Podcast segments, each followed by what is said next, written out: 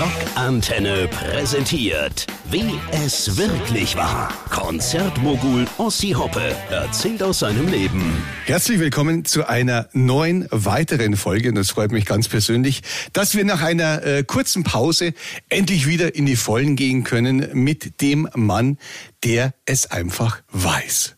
Konzert, Promoter, Veranstalter, Legende. Ossi Hoppe hier bei uns im Studio. Das ist immer wieder schön, dass du es herschaffst. Ossi, du hattest viel zu tun jetzt in der letzten Zeit. Äh, vor Corona oder während Corona war es natürlich ruhiger, aber jetzt geht's in die Vollen. Und du hast äh, jetzt gerade ein paar Tourneen gemacht. Ähm, da bin auch ich natürlich äh, als Fangirl immer wieder mit, mit dabei gewesen. Aber eine Tournee ist jetzt gerade vorbeigegangen, beziehungsweise vor ein paar hm, Wochen schon. Die liegt uns wahrscheinlich beide sehr am Herzen. Und das ist äh, eigentlich der letzte Deutschlandauftritt und äh, die, die letzte Deutschlandreise von KISS gewesen. Absolut. Also erstmal danke, dass ich eingeladen worden bin. Ähm, ich habe eine schwere Nacht hinter mich gebracht, ein bisschen zu viel Wein getrunken, aber für euch bin ich natürlich immer erreichbar.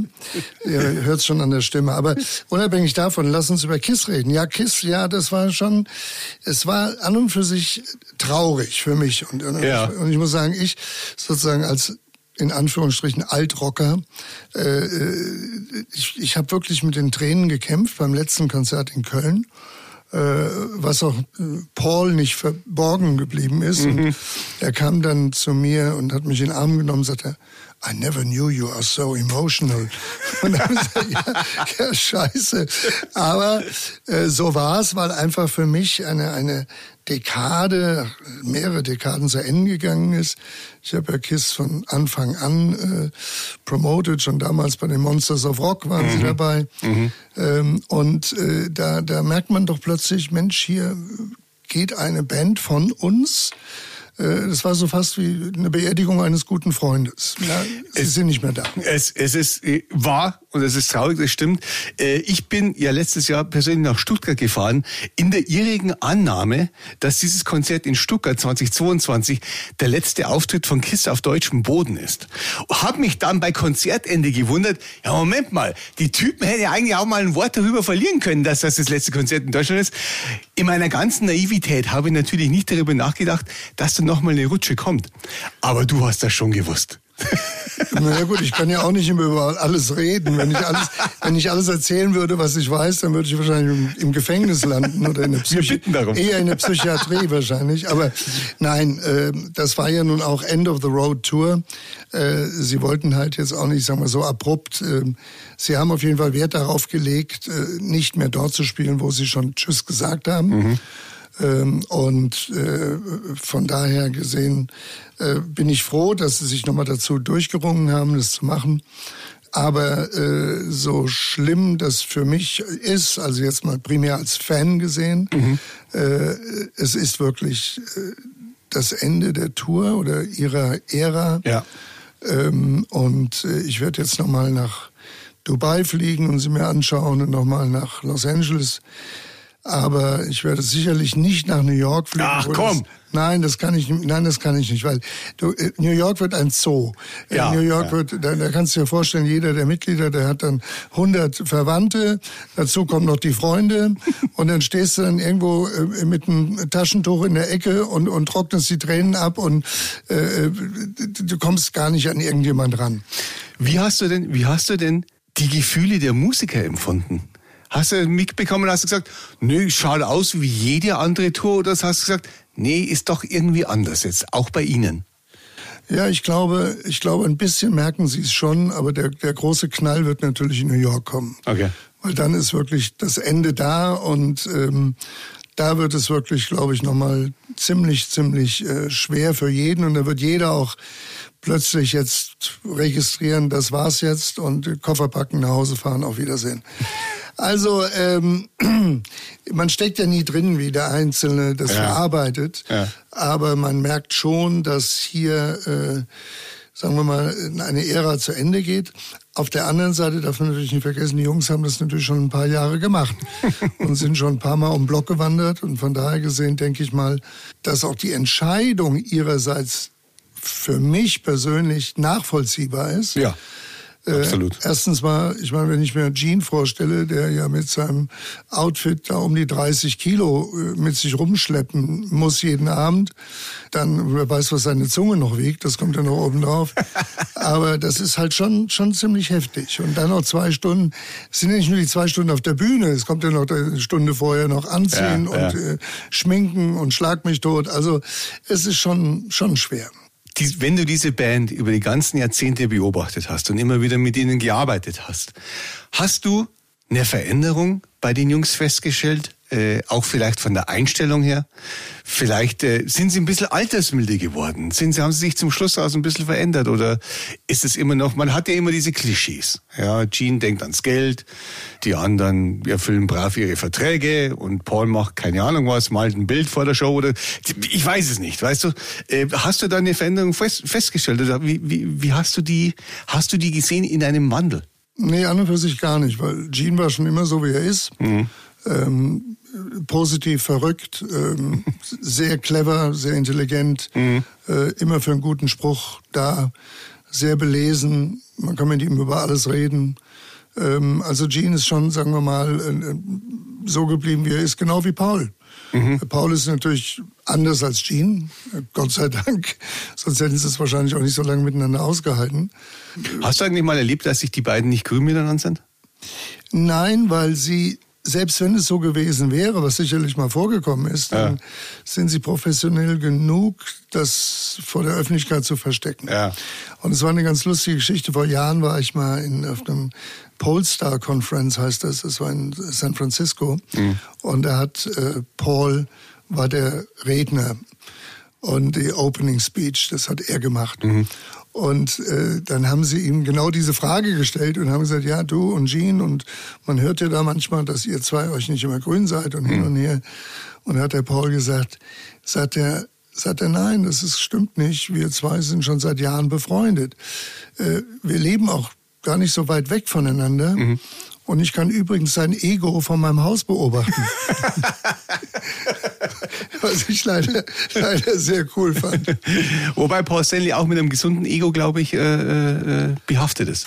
Na gut, ich glaube, jeder, der äh, so einen immensen Erfolg hat, äh, egal welche Band du jetzt nimmst, ist es natürlich schwierig, das eigene Ego nicht zu streicheln. Ja. Also ich glaube schon, dass da nur der eine versteckt es mehr als der andere und äh, bei dem einen ist es anders als beim anderen. Aber ähm, gut, ein gesundes Ego ist ja nichts Schadhaftes. Jetzt müssen wir trotzdem noch mal kurz äh, bohren, weil äh, ich glaube, dass äh, als Fan und als Außenstehender würde ich sagen, dass äh, Paul in den 80er Jahren und auch in den unmaskierten Jahren äh, Kiss am Leben gehalten hat. Und eigentlich da, wo Gene gesagt hat, ich gehe lieber mal Schauspielern, kann zwar nicht, aber mach's trotzdem. Und Paul eigentlich immer mit den Hits immer wieder da war und so ein Garant war für die Beständigkeit der Band, dass es weitergeführt wird. Jetzt ist aber in den letzten Jahren so gewesen, dass Paul nicht immer beim Singen die beste Figur abgegeben hat. Und Gene ab und zu mal wirklich auf der Bühne herausgeholfen hat. Hat man denn da drüber diskutiert oder ist da der Mantel des Schweigens drüber gelegt worden, dass man sagt, man arbeitet mit Backing Tracks oder, oder äh, es ist einfach so, es muss sein oder hast du da was mitbekommen? Selbst wenn ich es hätte, würde ich es euch nicht erzählen. Aber Ach komm jetzt, das Ding aber- ist durch, wir reden Deutsch, keiner ah, versteht's. gut, okay.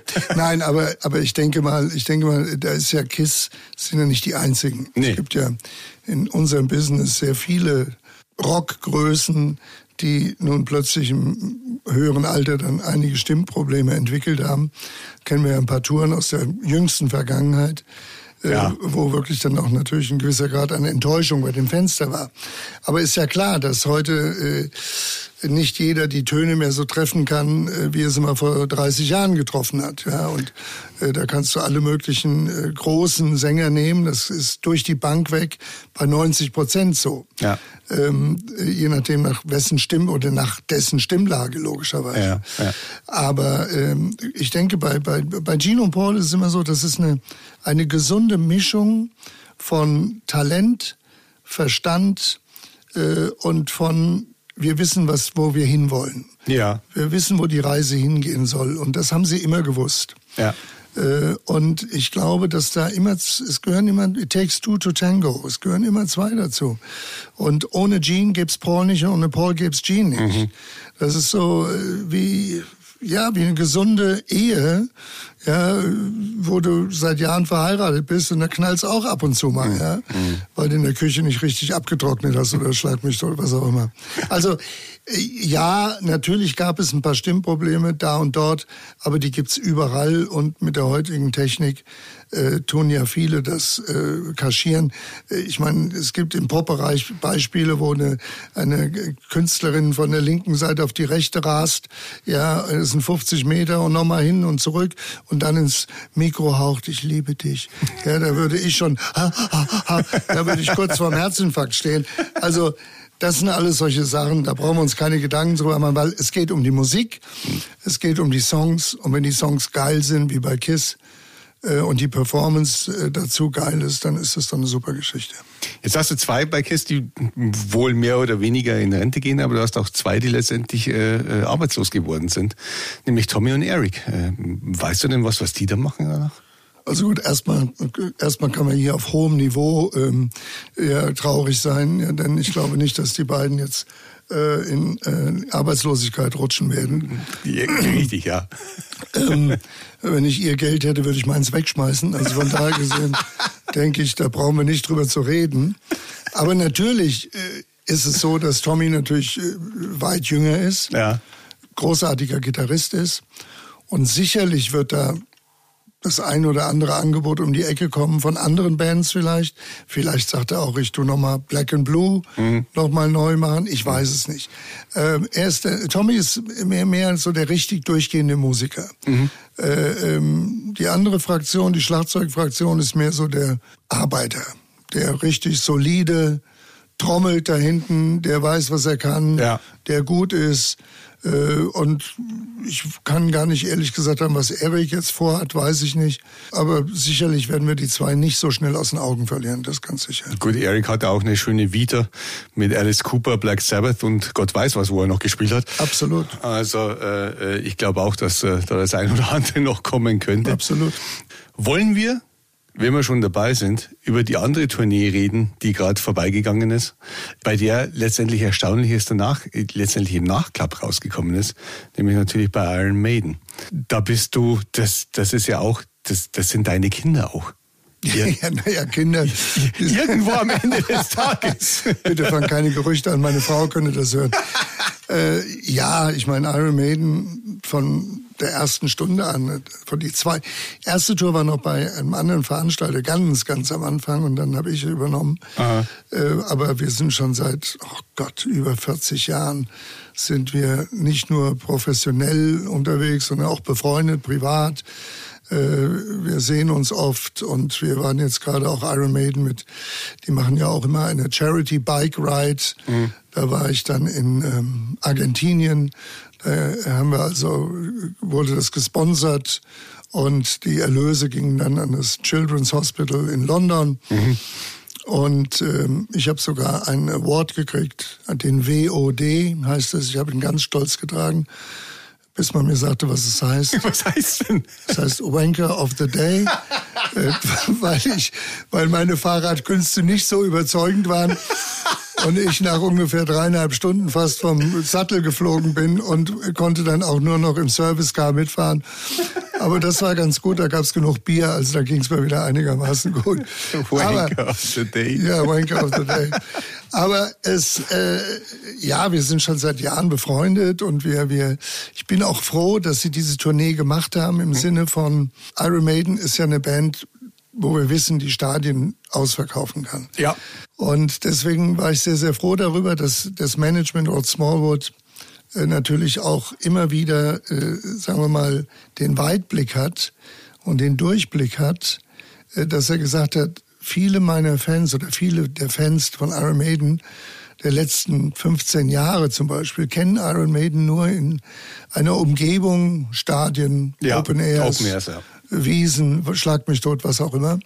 Und die haben vielleicht noch nie erlebt, wie die Band nahe zu erleben ist in, in Arenen. Und das war ein sehr, sehr kluger äh, Move, äh, weil das zeigt auch, dass es Iron Maiden nicht nur um die Kohle geht, mhm. sondern dass Iron Maiden auch wirklich äh, äh, ihre Fans im Blick hat. Mhm.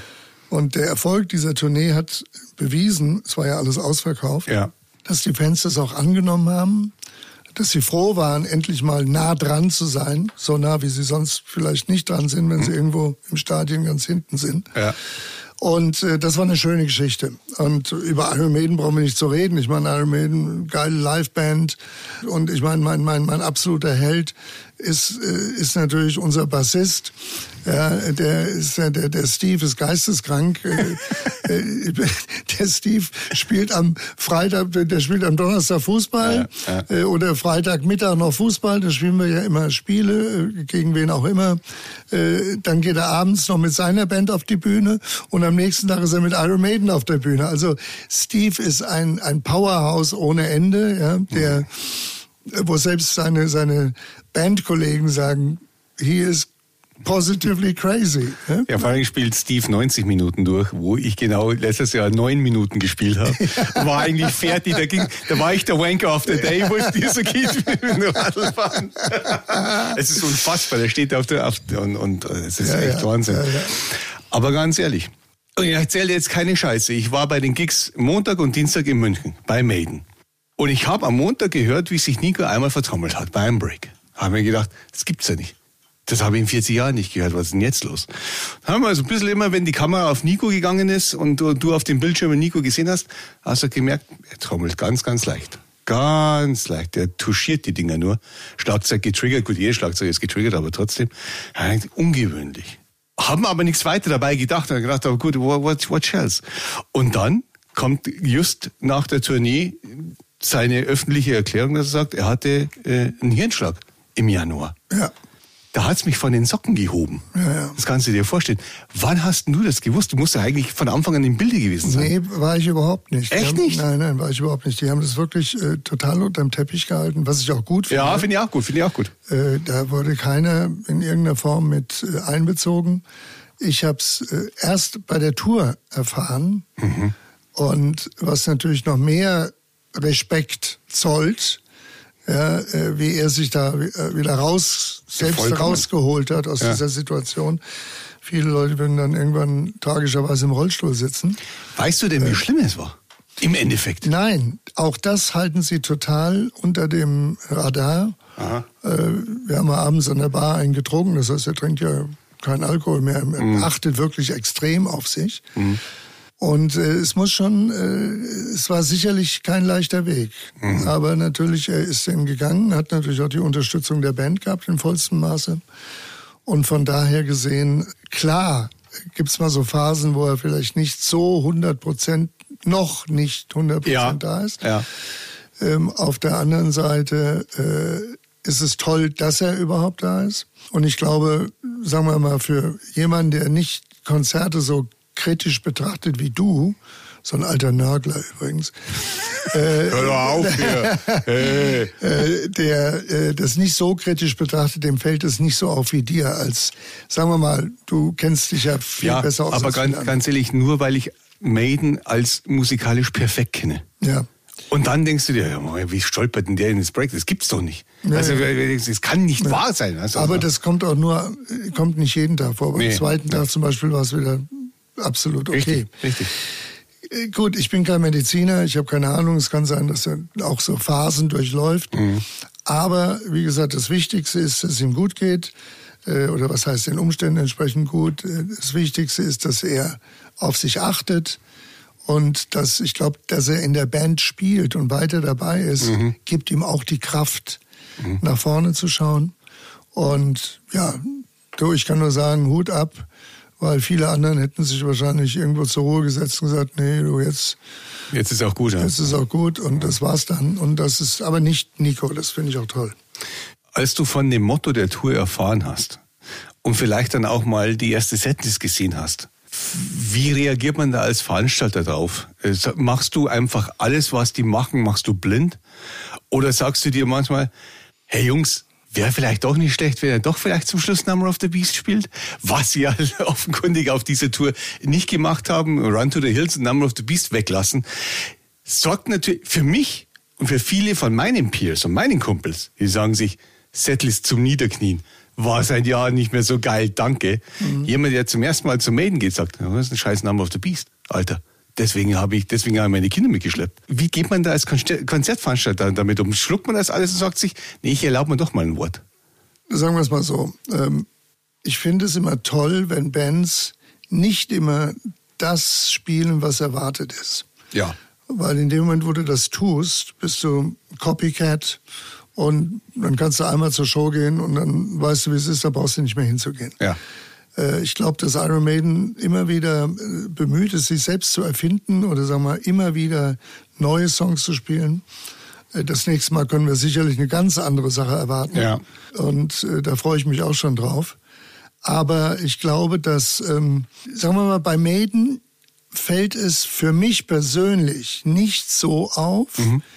äh, wie es vielleicht mir auffallen würde bei Bon Jovi als Beispiel. Ja. Oder bei den Scorpions. Ja. ja. Also ich denke, äh, ich halte mich relativ raus, mhm. es sei denn, ich werde gefragt, mhm.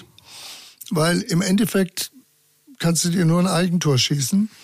Ja, äh, äh, da muss man immer ein bisschen auch auf die, ne, die ein bisschen darauf achten, da, wie der, der Gegenpol das so aufnimmt.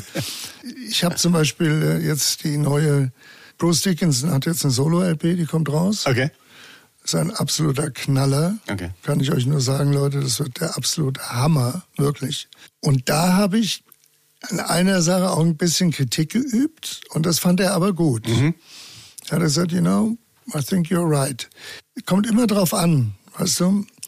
Aber äh, Bruce wird ja nächstes Jahr, äh, können wir dann auch entsprechend äh, äh, darüber reden, auf Tour gehen. Mhm.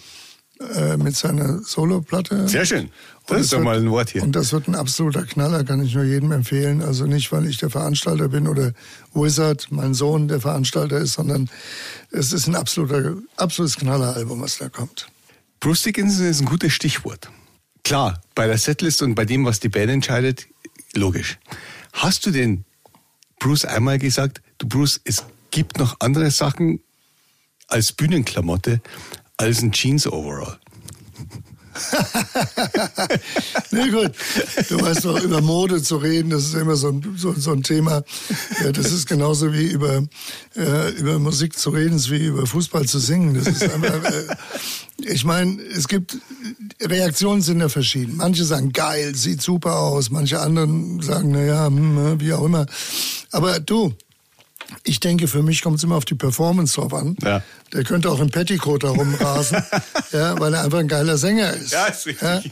Also von daher gesehen, äh, pff, du, die modischen Einflüsse, die da eine Rolle spielen, äh, weiß ich nicht. Aber ich fand zum Beispiel, ich fand sehr geil. Okay. Mit seinem, seiner Brille, ja, mit seinem ja. Mantel, ja.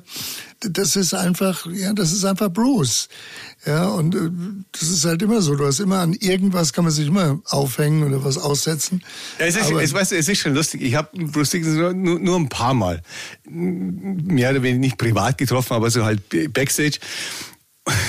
Vor 20 Jahren ist er zu uns zum Sender gekommen hier.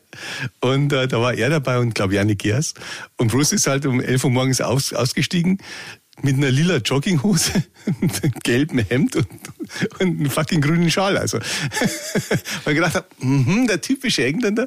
Und dann läuft der Backstage in München rum und schaut auch aus wie so ein Malle-Tourist, der gerade halt von, von, keine Ahnung, irgendeinem Bauernkauf in England eingeflogen ist. Also deswegen, es, es ist halt einfach lustig mit ihm. Naja, gut, also jetzt muss ich mal den, den äh, Rockantenne-Hörern mal was erklären und erzählen. Wenn ihr jetzt sehen würdet, wie Metal Moser hier steht, Na komm, mit komm. seinem Outfit. Mit meinem, mit meinem Original Iron Maiden Bootleg-T-Shirt. Genau. das ist auch nicht viel besser als das, was er gerade kritisiert hat. Ah, ich weiß nicht. Wahrscheinlich also, eher nicht wie Malle, sondern wie Ibiza, aber es kommt auch selber raus. Ja, weißt du, aber ich bin halt nicht Bruce Dickinson. Ah ja, na gut, okay. Ja, super. Du bist der Metal Moser. Ja, okay, nein. Ist ja auch nicht jeder. Ja, aber wie, gesagt, wir sind beide Wanker of the Day. Das ist schon mal ganz gut. Also, das finde ich, Genau. find ich schon ganz geil. Wir schicken Leute zum Powertrip Festival. Ja. Was hältst du von dem Festival? Du, ähm, ich werde dort nicht sein, weil Ja. ich einfach nicht konform gehe mit den äh, Ticketpreisen, wie die explodieren. Gut, Amerika, glaube ich, ist nochmal eine andere Hausnummer. Ja, aber, ja. aber trotzdem, äh, ja, ich denke einfach, äh, diese, dieses amerikanische Denken, äh, die Leute werden finanziell teilweise zur Schlachtbank geführt. Ja. Das tun sie auch in Deutschland auch teilweise versuchen einzuführen oder haben es schon eingeführt. Ja. Und wenn ich so manche einen der großen amerikanischen Helden, der gerade auf Tour war, ohne Namen zu nennen, sonst werde ich noch verklagt, wenn ich sehe, dass da die... Äh, Mein, meinst du diesen Namen, der mit Inkstein aufhört? und wenn ich dann sehe, dass allein die Parkgebühren auf dem Hockenheimring 75 Euro waren, äh, dann denke ich Ach. mir schon, Leute, tut mir einen Gefallen. Aber äh, es ist halt eine Entwicklung in diesem Business, die, die, die natürlich letztendlich die Bands auch mit akzeptieren ja. äh, kann man nicht verneinen. Gott sei Dank nicht alle, weil viele sagen halt, nee, wollen wir nicht, machen wir nicht, tun wir nicht. Aber es ist halt ein Fakt, wo äh, ich, den, ich stehe dem sehr kritisch entgegen, weil wenn du jetzt heute den einen großen Künstler siehst, den du einfach sehen willst, Ja. ja, und du viel, viel Geld dafür zahlst, und nimmst noch die Freunde mit und äh, fährst hin und T-Shirt und schlag mich dort. Ja, dann redst du plötzlich von 6, 7, 800 Euro, Ja. die du los bist. Das heißt de facto im Umkehrschluss, dass du die nächsten vier Konzerte, die du vielleicht gerne sehen würdest, Ja. gar nicht mehr sehen kannst, weil du es dir nicht mehr leisten kannst. Ja. Und das ist so ein Damoklesschwert, was über unserem Geschäft hängt, wo ich einfach Angst habe, dass irgendwann das Überhand nimmt, wo dann eine Selektion anfängt. Du kannst nicht mehr dorthin gehen, wo du gerne hingehen möchtest. Ja, du hast nicht mehr die Freiheit, weil du die Kohle nicht hast. Ja, weil einfach die Amis hierher kommen und einfach mit überhöhten Ticketpreisen dem Markt zuscheißen. Und da habe ich persönlich keine Böcke drauf. Jetzt bist du sprachlos. Ich bin, das bin ich bei dir öfter. ja, das ist, das ist eine sehr schwierige und komplizierte Frage. Ich finde es gut, wenn du sagst, du lehnst das kategorisch ab, aber ist man nicht versucht dazu? Wenn du sagst, du hast, du sagst, ich stell dir vor, du, hey, du hast eine Taylor Swift. Du kannst verlangen, was du willst, was du willst. Natürlich. Der, Du magst der, es. Ja, der Punkt, der Punkt ist, das ist ja dieses zwei, zweischneidige Schwert. Ja. Auf der einen Seite, wenn ein Künstler zu dir kommt und sagt, ich will das gerne mit dir machen, aber. Und das Aber bestimmt den Preis Ja. letztendlich. Okay, okay. Dann ist es eine Frage, ob du mit dir im Reinen bist, das machen zu wollen oder nicht. Du hast natürlich jetzt ein super, eine super Ausnahme genannt. Ja. Klar, Egal klar. wie, aber irgendwo fängt's ja an. Bleiben wir bei, bei bleiben wir im Rock, bleiben ist wir ja- bei Springsteen. Ja, wurscht, wir müssen nicht über Springsteen reden oder über, über Taylor Swift. Es gibt ja viele andere, die nicht diesen Stellenwert haben, Mhm. die plötzlich glauben, sie müssten Ach, okay. ja mit überhöhten Ticketpreisen kommen. Mhm. Da gibt's ja viele, viele Beispiele, ja, die in München Olympiale spielen, wo die ersten fünf Reihen 300, 400 Euro das Ticket kosten, ja. Wo du dir sagst, Leute, tut mir gefallen, ihr seid eine Rentnerband, wart vielleicht mal ganz toll, aber jetzt war's, ist, das war's auch. Das Problem letztendlich ist immer das, der Konsument bestimmt den Preis. Und er legt die Messlatte hoch. Ja. Das heißt de facto, wenn natürlich klar, wenn die Band XY mit überhöhten Tick meiner Ansicht nach überhöhten Ticketpreisen ausverkauft, Ja. dann sagen natürlich die anderen, ja, siehste, wir haben doch recht gehabt. Ja. und wer bestimmt das letztendlich? Der Konsument. Also wenn die, solange die Leute das akzeptieren, was ich persönlich auch immer ganz komisch finde, weil das halt Angebot und Nachfrage bestimmt halt alles. So ist halt Ja. unsere, unsere Marktwirtschaft. Aus dem Haus. Olympiahalle in, in München. Das war jetzt vorhin ein Stichwort mit Olympiastadion. Ich habe eine Sache vergessen zu fragen. Bei Kiss haben T-Shirts 50 Euro gekostet jetzt zum Schluss, bei Maiden 45. Wie viel von diesen 45 gehen denn an die Halle?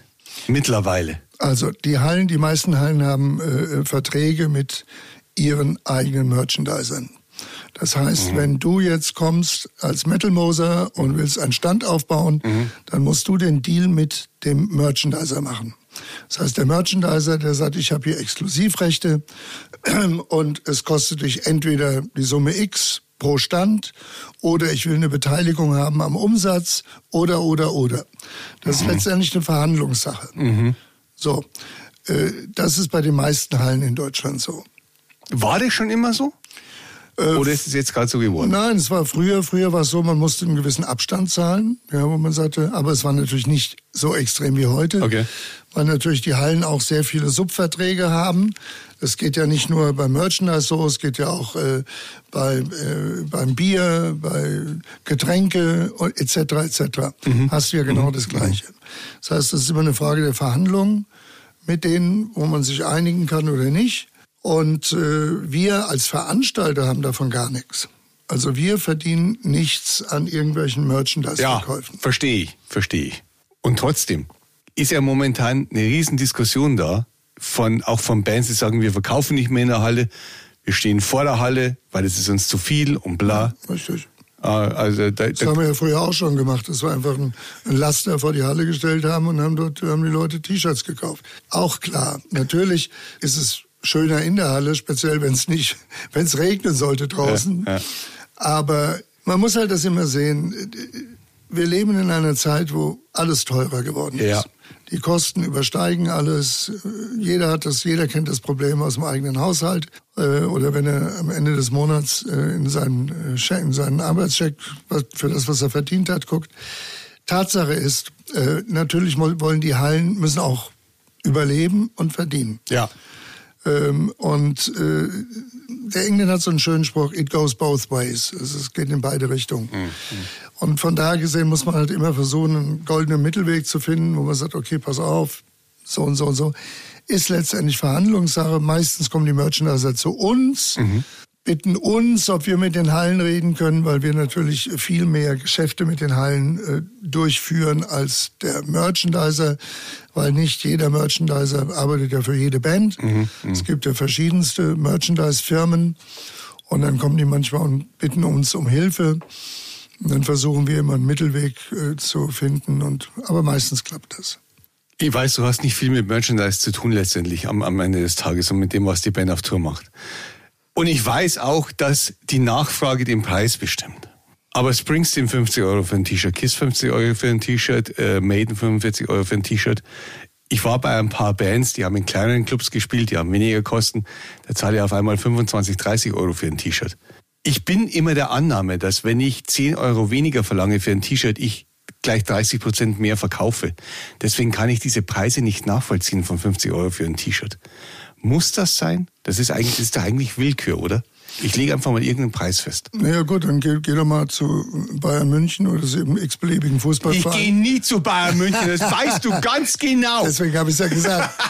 Aber geh zu irgendeinem x-beliebigen Fußballverein und äh, versuch dir ein Trikot zu kaufen, da bist du bei 120 Euro plus. Also, Ja, aber die, du ja. darfst ja eins nicht vergessen. Die, die, manchmal ist auch die Qualität ausschlaggebend. Also, Ja. sagen wir mal, ich bin mir sicher, dass ein Springsteen-Shirt oder ein Kiss-Shirt viel länger halten wird. Mhm. Als eins, wo, wo du im Club kaufst für 25 Euro, das nach dem ersten Waschgang schon nicht mehr den Namen lesen kannst. Haben wir auch schon alles erlebt. Also ich denke, letztendlich entscheidest du ja selbst, ob du es haben möchtest oder nicht. Ich stell, was ich sage, ja, Ja, logisch, also, die Nachfrage. Äh, da kommen wir wieder auf die Nachfrage. Und wenn die Nachfrage da ist, und man darf ja nicht vergessen, schau mal an, die Merchandiser haben natürlich auch ein Riesenrisiko. Also sie gehen auf Tour, sie müssen von vornherein planen, sagen wir mal zehn deutsche Städte, Schnitt 50.000 Leute als Beispiel. Also planen sie mit Pi mal Daumen 40.000 T-Shirt, 30.000 T-Shirts, was auch immer. So, dann haben sie allein bei 30.000 T-Shirts Investitionen von, was wird so ein T-Shirt kosten, gute Qualität, 5, 6 Euro pro T-Shirt. Ja. Bis das dann der Druck drauf ist und schlagt mich dort bis bei 7 Euro vielleicht. So, das heißt, du bist bei 210.000 Euro.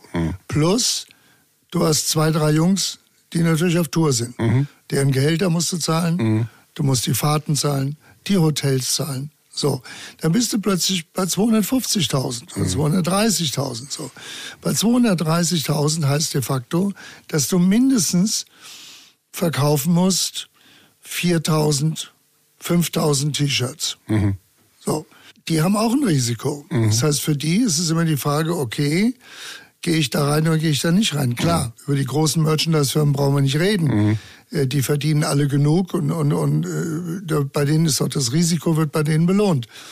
Aber letztendlich glaube ich, dass wenn du wirklich allgemein siehst, was wie die Preise hochdonnern, Fußball haben wir ja schon genannt, Ja. ja dann sage ich mir, was ich, wenn ich zum Fußballspiel gehe und mein Verein Eintracht Frankfurt Deutscher, Pok Deutscher und Europapokalsieger übrigens nicht zu, Ja, sag's nur. zu vergessen. Ist ja gut, ist ja Aber äh, äh, da, äh, wenn ich dorthin gehe und zahle für einen normalen Platz, ja, das weißt du selbst, bei, bei, da zahlst du je nachdem zwischen 50 und 70 Euro. Ja. Und nachher sagst du, was habe ich mir für eine Scheiße angeguckt? ja, verlierst auch noch 2-0 und bist bedient. Ja. So, das hast du bei Bands natürlich selten. Richtig, richtig. Ja, da weißt du schon, dass du, du, du immer gewinnst, Ja. zumindest zu 90 Prozent. Ja.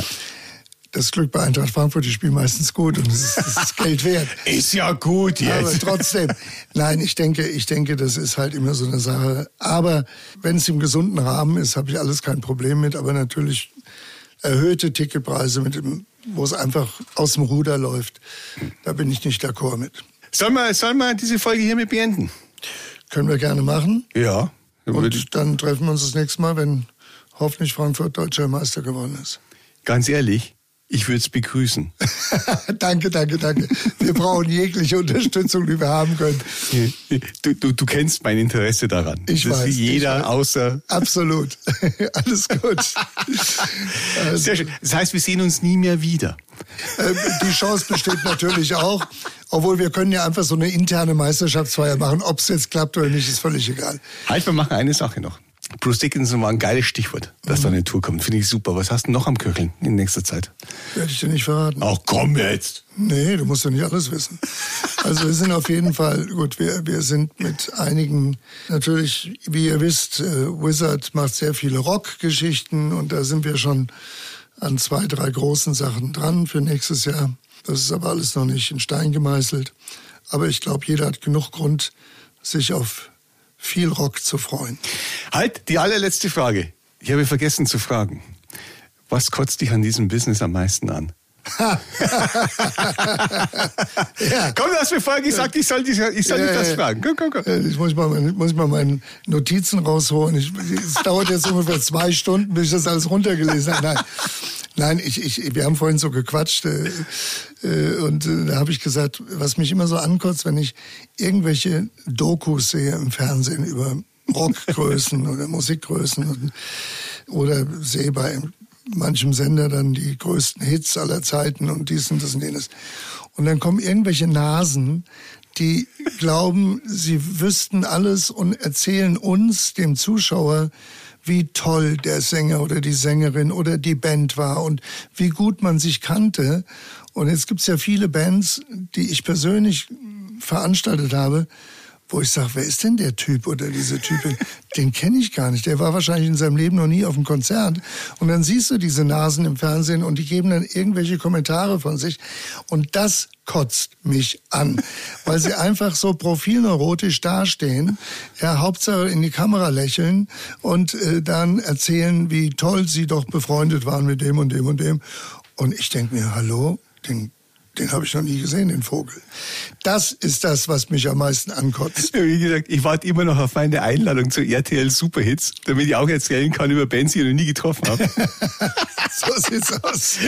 Und ich verstehe auch nicht, warum die, warum solche Fernsehsender, ich verstehe es nicht, dass sie sich nicht wirklich mal die Mühe machen, Leute einzeln, die wirklich was zu erzählen haben. Ähm, keine Ahnung. Das Ja? weiß ich auch nicht. Wo du wirklich sagst, okay, der, der, das ist glaubwürdig. Ich habe ich hab mal gesehen, gab mal irgendwas über Bon Jovi und dann sagte einer, ja, und damals äh, äh, das Moskau Music Peace Festival Ja. und erzählte da irgendeine Scheiß, der war überhaupt nicht dabei. Ja, und ich denke, sag mal, Leute, wollt ihr uns alle verarschen hier? Der, der wird so, wie ich im Fernsehen gesehen habe. Es ist, ist Wahnsinn, ja. Oder die Purple damals, ja, in, in na, Schlag mich tot beim ersten Konzert, wo wir doch so viele Probleme hatten. Äh, vor Jahren, Jahren, Jahren geht's zurück. ähm, auf jeden Fall, da hieß es, ja, ich war auch da, das war in Jakarta, jetzt fällt's mir wieder ein. Leute, entschuldigt, das ist meinem Alter gezollt, aber Jakarta und dann fing auch einer an im Fernsehen zu erzählen, ja, und ich war dabei und das war so schlimm und die, und habe gesagt, der war überhaupt nicht dabei.